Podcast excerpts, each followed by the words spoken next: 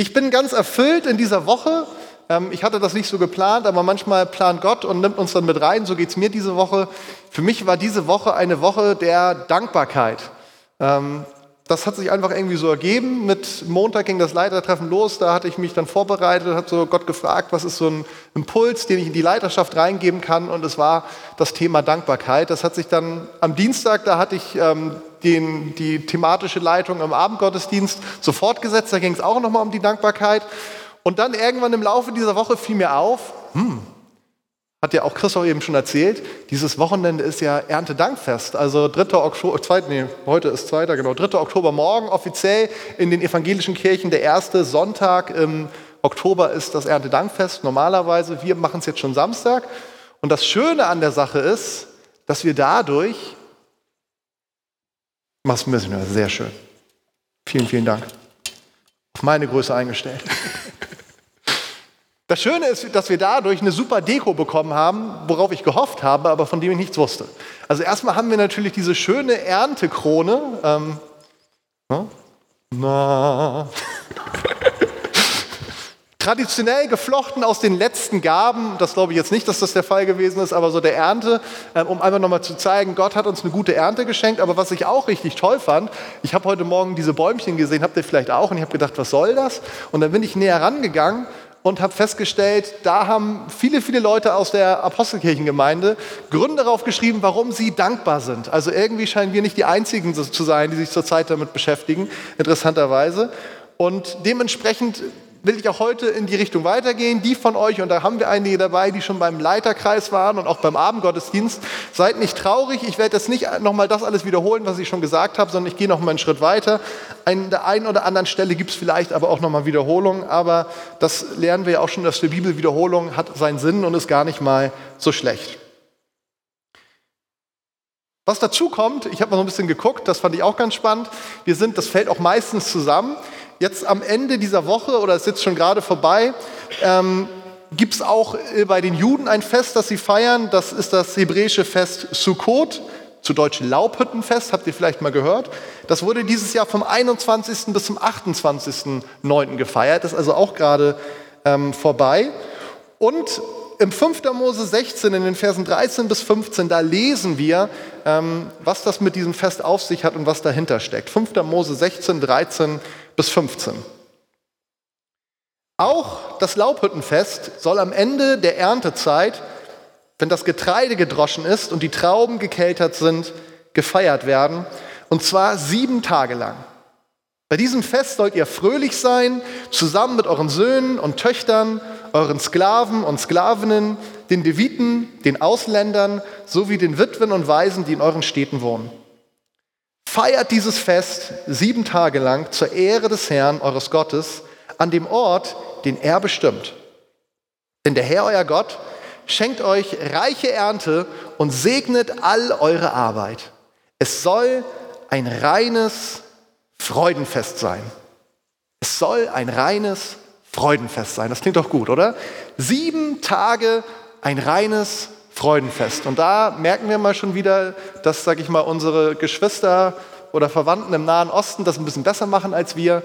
Die machen das nicht nur ein Tag Erntedankfest, sondern die machen gleich sieben Tage Erntedankfest. Ich weiß gar nicht, ob Deutsche sich so lange andauernd freuen können, ähm, aber ich habe Hoffnung, dass wir das vielleicht hinbekommen. In der Elberfelder Übersetzung, die immer so ein bisschen näher noch am Originaltext ähm, dran ist, da steht statt, es soll ein reines Freudenfest sein, du sollst wirklich fröhlich sein. Du sollst wirklich fröhlich sein. Also nicht irgendwie so nur so verordnet, jetzt ist Freudenfest, jetzt müssen wir uns freuen, kommen wir nicht drum rum, sondern eine echte, tiefe Fröhlichkeit, die entsteht. Und wenn man sich mal so Aufnahmen, ich war noch nicht live dabei, aber mal Aufnahmen von diesem Sukkot bis heute anschaut, diesem Laubhüttenfest, da ist die Freude definitiv zu spüren. Wann hast du dich das letzte Mal vor lauter Dankbarkeit so richtig gefreut? Also, dass da so eine große Dankbarkeit in deinem Herzen war, dass du gesagt hast, yes! Wann war das letzte Mal? Kannst du dich noch daran erinnern? Oder vielleicht auch nicht? Oder ist es schon viel zu lange her?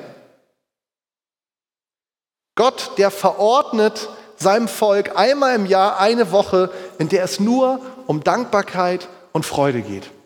Das heißt nicht, dass es in den anderen Tagen und Wochen des Jahres nicht auch Thema sein soll, aber das ist so eine spezielle Woche, wo gesagt wird, wir kehren jetzt nochmal die ganze Freude und Dankbarkeit raus und ich glaube, dass so eine Woche auch wirklich was Reinigendes haben kann. Und ich habe diese Woche an den Stellen, wo ich mit Leuten aus der Gemeinde zusammen war und auch mir selber immer wieder diese Frage gestellt, wofür bist du dankbar? Denk mal drüber nach. Wir haben auch teilweise im Leiterkreis haben wir eine Runde gemacht, das mache ich jetzt heute nicht. Aber vielleicht kannst du mal anfangen zu sammeln in deinem Kopf und in deinem Herzen, wofür bist du dankbar? Was steht in deinem Leben normalerweise im Vordergrund? Und ich weiß, wir haben ja auch so diese Einteilung, dass wir sagen, ja, das sind eher die Optimisten und das sind eher die Pessimisten. Und wenn du einem Pessimisten sagst, ja, du bist immer so pessimistisch, dann sagt er, nee, nee, stimmt überhaupt gar nicht, ich bin nur Realist. Und trotzdem ist es klar, wir haben teilweise so Veranlagungen. Die einen, die sehen das Glas immer eher halb voll, die anderen sehen es immer halb leer. Und das hat ja auch alles sein Für und Wider, nicht nur immer überschwänglich zu sein, auch mal ein bisschen sich das wirklich anzugucken. Und trotzdem ist so die Frage, was bestimmt mein Leben? Und da kann es auf der einen Seite die Dankbarkeit und die Freude sein, die den Ton in meinem Leben angibt, ganz unabhängig davon, dass es auch durchaus mal richtig heftige Herausforderungen geben kann. Oder es kann diese Unzufriedenheit sein, die ich mit mir rumschleppe. Wo ich auch denke, vielleicht auch wenn ich das aufzähle, zu Recht, da habe ich doch ein Recht zu. Ich habe doch einen Grund, unzufrieden zu sein. Schau dir mal mein Leben an. Aber am Ende macht es das Ganze nur noch schlimmer. Die Frage ist, was bestimmt dein Leben? Was hat dein Leben auch in dieser Woche bestimmt? Und ich hatte das schon am Dienstag gesagt, ein guter Test, das mal einzuordnen ist, einfach mal zu, nachzudenken, was für Gespräche hast du in dieser Woche mit Leuten geführt? In welche Richtung sind die gegangen? Kam da ganz viel Unzufriedenheit rüber und dass du dich beschwert hast, alles so schwierig und das und das und das gefällt mir nicht? Oder war in den Gesprächen eher so, dass ihr euch auch viel darüber ausgetauscht habt, wo ihr darüber redet habt, ist doch cool, was Gott macht, das ist gerade passiert und sieh dir mal das an. Ich möchte dazu einen Text lesen aus dem 1. Thessalonicher Brief, Kapitel 5, die Verse 16 bis 18. Freut euch, was auch immer geschieht. Freut euch, was auch immer geschieht. Lasst euch durch nichts vom Gebet abbringen. Dankt Gott in jeder Lage. Das ist es, was er von euch will und was er euch durch Jesus Christus möglich gemacht hat. Nochmal, freut euch, was auch immer geschieht, lasst euch durch nichts vom Gebet abbringen, dankt Gott in jeder Lage, das ist es, was er von euch will und was er euch durch Jesus Christus möglich gemacht hat. Ich hatte auch am Dienstag schon über diesen Text gesprochen und habe gesagt, in der neuen Genfer Übersetzung, aus der ich das eben gelesen habe, ist dieser kurze Text getitelt mit Kennzeichen eines Lebens mit Gott. Kennzeichen eines Lebens mit Gott. Also stell dir vor, du hast den Text nicht gehört, sondern es kommt so diese Überschrift. Was hättest du darunter geschrieben? Also was soll ein Leben mit Gott kennzeichnen? Und hier wird gesagt, freut euch, was auch immer geschieht, Lasst euch durch nichts vom Gebet abbringen. Dankt Gott in jeder Lage. Das ist es, was er von euch will und was er euch durch Jesus Christus möglich gemacht hat. Diese Überschrift, die ist natürlich jetzt gesetzt von den Leuten, die diese Übersetzung gemacht haben. Aber wenn man sich mal diesen Text anschaut, muss man sagen, das haben sie eigentlich zurecht gemacht. Das passt. Denn Paulus schreibt diese Sätze ganz am Ende vom ersten Thessalonicher Brief, wo er nochmal so wie so eine Aufzählung zusammenbringt, was wirklich wichtig ist. Also ein bisschen so in der Art, der Brief, der hat so ein paar aktuelle Themen behandelt und ganz zum Schluss kommt er nochmal dazu, dass er aufzählt, Leute, ich weiß, das ist sowieso klar, ich nenne es euch aber nochmal, ähm, einfach so als Erinnerung. Also es geht so ein bisschen darum, was sollte für uns Christen eigentlich normal sein? Was sollte selbstverständlich sein? Und da stelle ich mir die Frage, und die stelle ich auch dir heute Morgen, ist das für uns so selbstverständlich? Ist das so normal? Denk einfach nur mal an deine vergangene Woche. Sich freuen, was auch geschieht.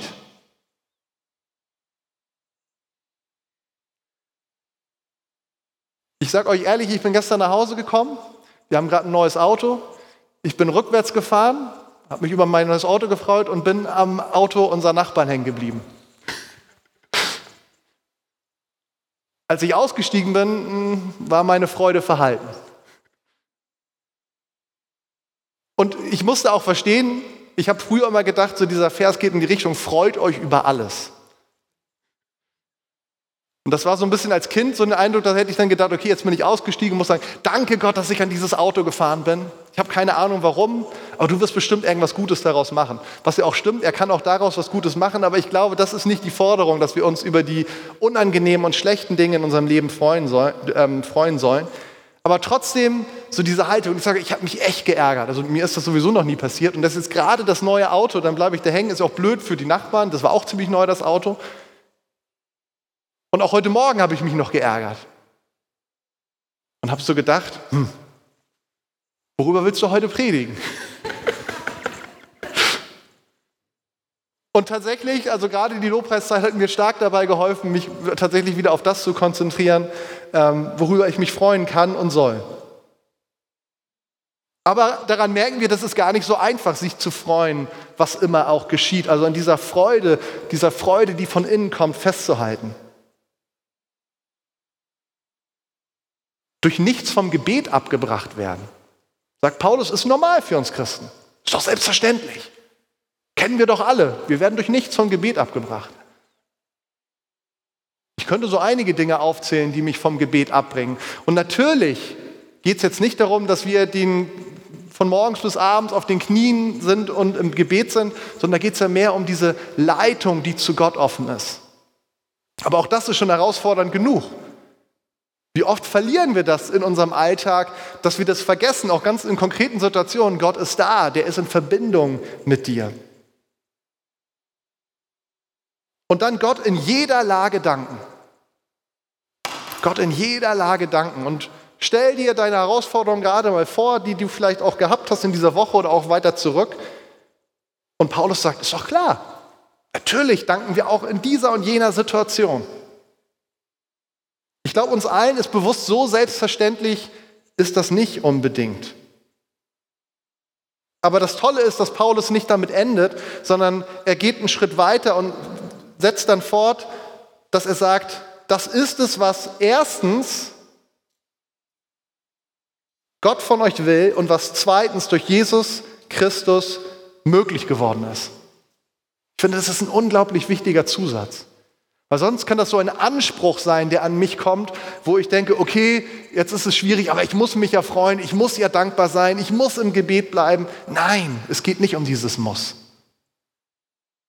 sondern es geht darum, das ist der Wille und der Plan Jesu für dein Leben. Dass du in dieser Haltung durch dein Leben gehen kannst. Das ist das, was er will. Und nicht im Sinne von der Forderung, dass er sagt, das ist mein Anspruch, den ich dir aufdrücke, sondern im Sinne von eines Zuspruches, dass er sagt, genau das möchte ich dir schenken, dass du so unterwegs sein kannst in deinem Leben. Und deswegen ist es auch so wichtig, dieses Zweite, es ist durch Jesus Christus möglich geworden, dass wir so unterwegs sein können. Nicht dadurch, dass wir uns besonders zusammenreißen oder besonders lange gebetet haben oder was auch immer getan haben, sondern er schenkt uns diese Möglichkeit in unserem Leben, dass wir so unterwegs sein können, dass wir uns freuen können, was auch geschieht, dass wir durch nichts vom Gebet abgebracht werden und dass wir Gott in jeder Lage danken können. Und wenn das so ist, dann muss ich sagen, und das sage ich für mich, aber ich glaube, ich kann da auch für euch sprechen, wir leben ganz oft unter unseren Möglichkeiten. Ich möchte mit euch noch eine zweite Stelle lesen, und zwar aus dem Lukas-Evangelium, Kapitel 17, die Verse 11 bis 19. Lukas 17, 11 bis 19. Auf seinem Weg nach Jerusalem gelangte Jesus an die Grenze zwischen Galiläa und Samaria. Als er dort in ein Dorf kam, standen in einiger Entfernung zehn Aussätzige und riefen, Jesus, Meister, hab Mitleid mit uns. Er sah sie an und sagte, geht und zeigt euch den Priestern. Und während sie gingen, verschwand ihr Aussatz. Einer von ihnen kam, als er es merkte, zu Jesus zurück und rief, Dank sei Gott, ich bin geheilt. Und er fiel vor Jesus nieder und dankte ihm. Dieser Mann war ein Samariter. Jesus fragte, sind nicht zehn Menschen geheilt worden? Wo sind die anderen neun? Kehrt nur dieser Fremde zurück, um Gott die Ehre zu geben? Und er sagte zu dem Mann, steh auf und geh, dein Glaube hat dich gerettet. Krass, oder? Kehrt nur dieser Fremde zurück, um Gott die Ehre zu geben. Wie ist das in unserem Leben? Mit Gott die Ehre geben. Weil dieses Danken und Dankbarkeit wird hier in eine Linie gestellt, mit Gott die Ehre zu geben. Oder wenn wir es umdrehen, wenn wir nicht dankbar sind, geben wir Gott nicht die Ehre. Und wir sehen, dass sich in 2000 Jahren nicht so wirklich viel geändert hat, was so unsere Kultur als Menschen angeht. In Israel vor 2000 Jahren hat es nicht so anders ausgesehen, was das angeht, als wie es heute ist. Und wenn man sich mal so ein bisschen mit diesem Thema Aussatz beschäftigt, ich weiß nicht, wie weit ihr da ähm, mal was von gehört habt, dann muss man sagen, das ist wirklich heftig gewesen, was diese Männer für eine Krankheit gehabt haben. Das war nicht irgendwie nur so ein Schnupfen. Das war eine Krankheit in der damaligen Zeit, war die unheilbar. Und es war eigentlich so, dass man als Mensch von dieser Krankheit bei lebendigem Leibe mehr oder weniger, konnte man sagen, aufgefressen worden ist. Die Leute haben mit der Zeit irgendwelche Gliedmaßen verloren, die sind abgestorben und abgefallen.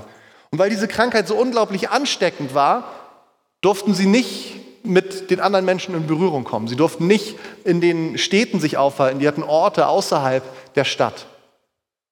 Und sie hatten die Auflage, wenn ihnen jemand zu nahe kommt, dass sie rufen mussten, aussätzig, Achtung, ich bin eine Gefahr. Das war ihr Leben.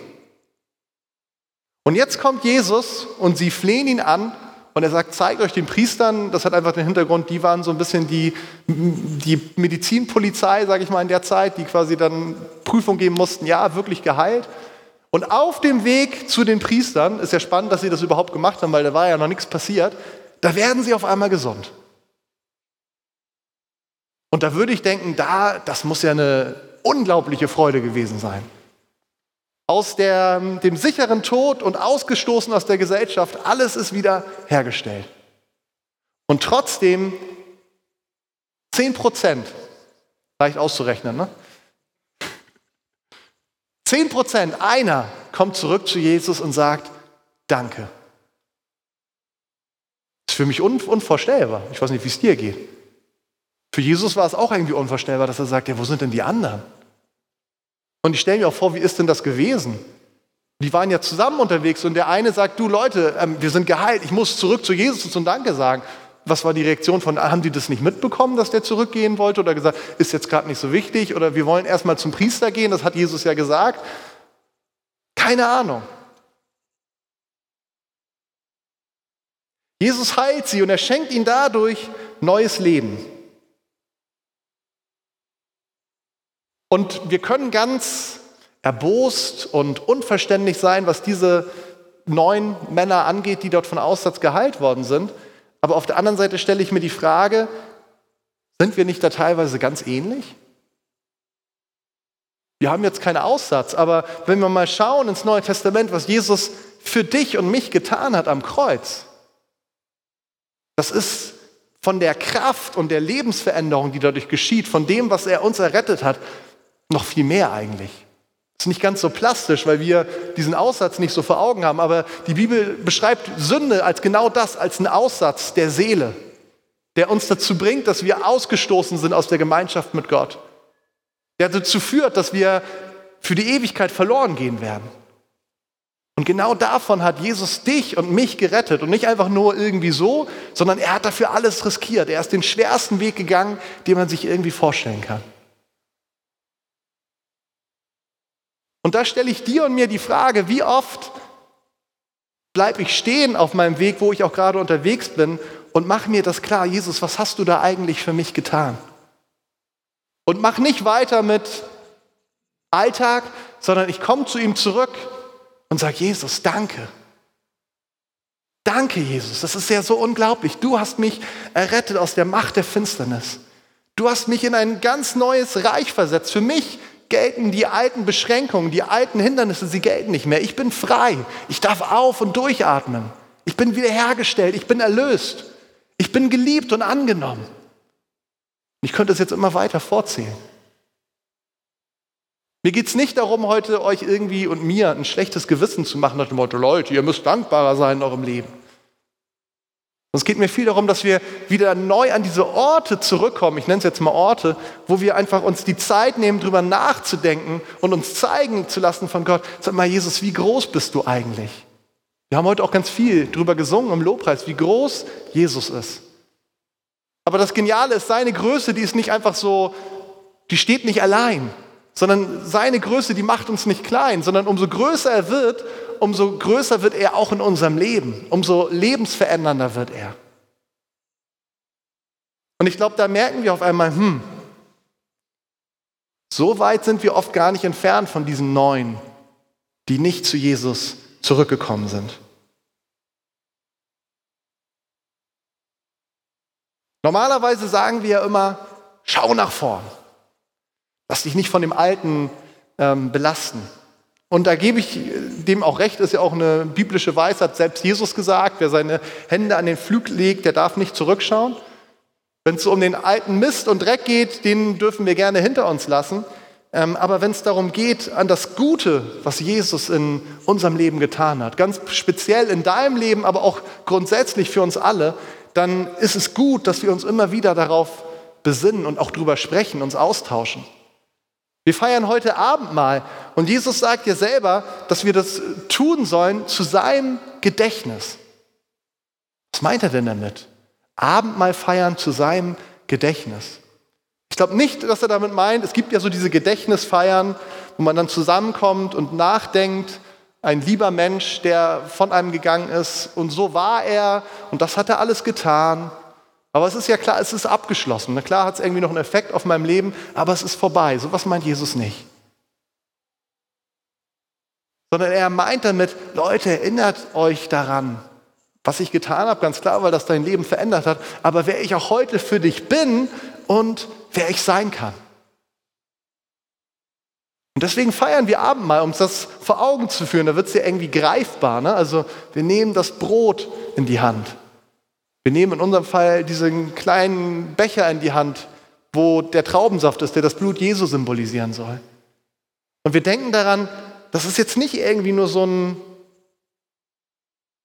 so eine Tradition, die wir hier gerade machen. Das kann es werden, aber das soll es nicht. Sondern wir denken daran, Jesus, das hast du für mich getan. Du hast dein Leben gegeben, du hast alles gegeben, damit ich ewig leben kann. Wie ist das in deinem Leben? Ganz aktuell. Mit dem, was Jesus getan hat. Redest du darüber? Ich meine jetzt gar nicht nur im Sinne von, oh, ich habe den Auftrag, Zeugnis zu geben, sondern in dem Sinne, weil du einfach so erfüllt von ihm bist, dass du darüber sprichst. Oder ist es einfach für dich abgehakt? Okay, ich weiß, ich bin erlöst, ich bin ein Kind Gottes. Check. Was kommt als nächstes?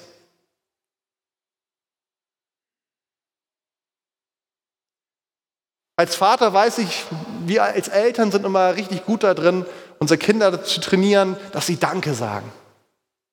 Wie heißt das Zauberwort?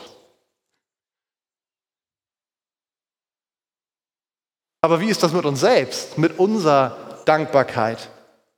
Trainieren wir uns selbst auch darin, dankbar zu sein und es auch auszusprechen?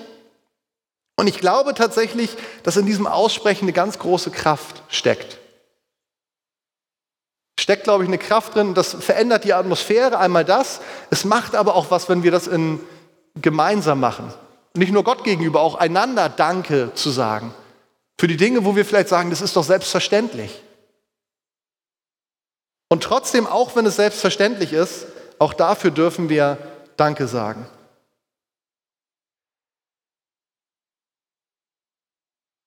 Und ich möchte euch Mut machen, eure Dankbarkeit in Worte zu fassen. Vielleicht dich auch mal hinzusetzen und aufzuschreiben, wofür bist du dankbar. Darüber zu reden, was Gott in deinem Leben tut, über die großen und die kleinen Dinge, in deinem Leben. Und ich glaube, so mehr, ich erlebe es zumindest selber so, umso mehr wir darüber sprechen, umso mehr wird sich unser Fokus verändern. Diese Bäume, die wir hier sehen, die sind ja genau das. Das sind Leute hier aus der Apostelkirchengemeinde, die aufgeschrieben haben, wofür sind wir dankbar. Da schreibt jemand, danke für meine lieben Freundinnen. Danke, einen Platz in deinem Reich zu haben. Danke für meine Familie und meine Kollegen. Danke für Gesundheit. Könnt ihr euch ja mal anschauen. Wir müssen gleich raus, aber trotzdem, vielleicht werft ihr einen Blick da drauf. Was würdest du darauf schreiben? Nicht nur, weil es eine Übung ist, sondern weil du wirklich sagst, ja stimmt, Jesus. Ich habe das vielleicht auch ein bisschen vergessen, darauf meinen Fokus und meinen Blick zu legen, was du tust in meinem Leben.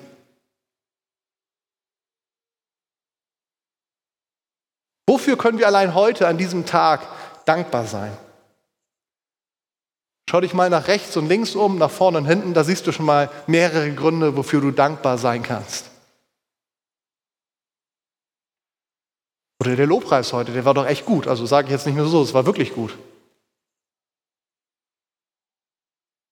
Dankbar für unsere Gemeinschaft, für unsere Gemeinde, dass wir hier noch immer trotz Corona-Herausforderungen und trotz Gebäudeherausforderungen sitzen. Und auch die Situation in unserem Land, ich habe mir heute, ich weiß nicht, ob es jemandem aufgefallen ist, ich habe mir heute so ein Armband angelegt, das ist mir, lag rum in unserem Flur. Das ist von Open Doors.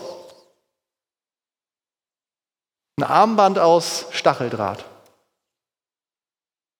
Und da steht drauf, one with them, eins mit ihm.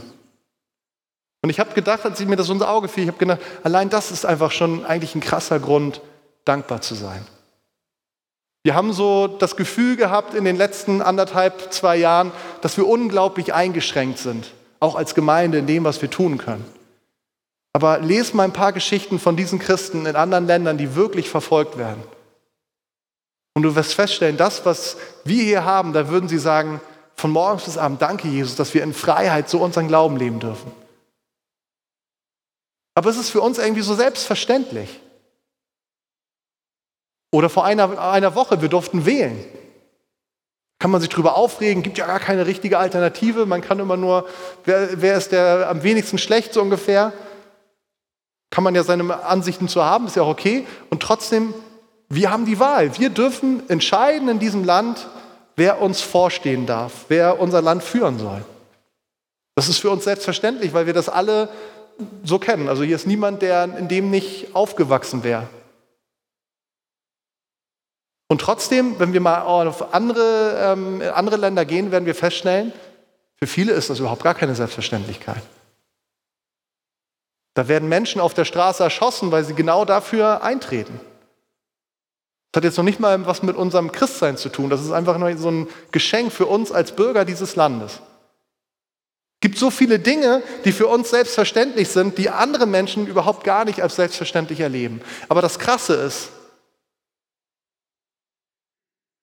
wenn ihr mal Geschichten lest über diese verfolgten Christen oder mit Leuten ins Gespräch kommt, die ähm, mit solchen Leuten zusammengetroffen sind, die haben ja all diese Dinge nicht, über die ich gesprochen habe.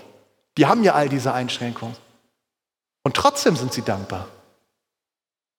Und oft dankbarer und mit mehr Freude erfüllt als wir. Und mich, wenn ich das so mitbekomme, ich muss immer ehrlich sagen, mich beschämt das immer so ein Stück. Vielleicht auch manchmal ein bisschen mehr, weil ich denke, okay, wie viel ist mir eigentlich geschenkt, wie viel nehme ich als selbstverständlich? Und selbst wenn ich das alles wegstreiche, habe ich genau das, was Sie haben. Ich habe nämlich einen guten Gott, der mir an meiner Seite ist, der mich liebt, der mit mir geht, der alles für mich getan hat der so eine unglaubliche Gnade mit mir hat, ganz egal, wie viele Fehler ich mache, wie falsch ich bin, wie doof meine Haltung ist, er lässt mich nicht im Stich, sondern er ist immer wieder da und sagt, du, mein Kind, ich liebe dich, wir kriegen das gemeinsam hin. Ich wünsche mir das für uns als Gemeinde, für mich persönlich, für dich, dass wir das ganz neu entdecken. Vielleicht könnt ihr schon mal nach vorne kommen.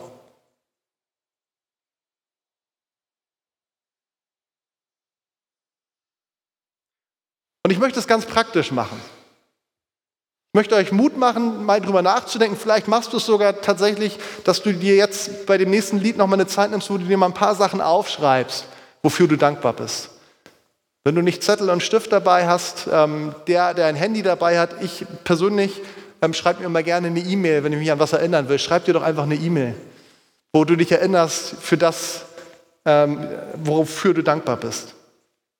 Aber das andere ist, ich glaube, das eine ist die Sache Gott gegenüber, aber ich glaube auch uns einander gegenüber, Dankbarkeit auszudrücken. Das verändert die Atmosphäre. Und ich will euch, uns einfach mal die Übung heute auferlegen, positiv. Trau dich doch mal und geh nach dem Gottesdienst auf mindestens eine Person zu und sag ihr Danke.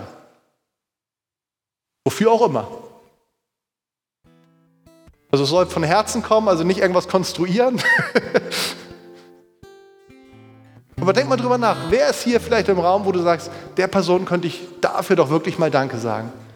Und dann denk es nicht nur, sondern dann mach es. Ich lade euch ein, aufzustehen. Ich möchte beten und dann singen wir ein Lied. Und dann kommt auch noch das Abendmahl.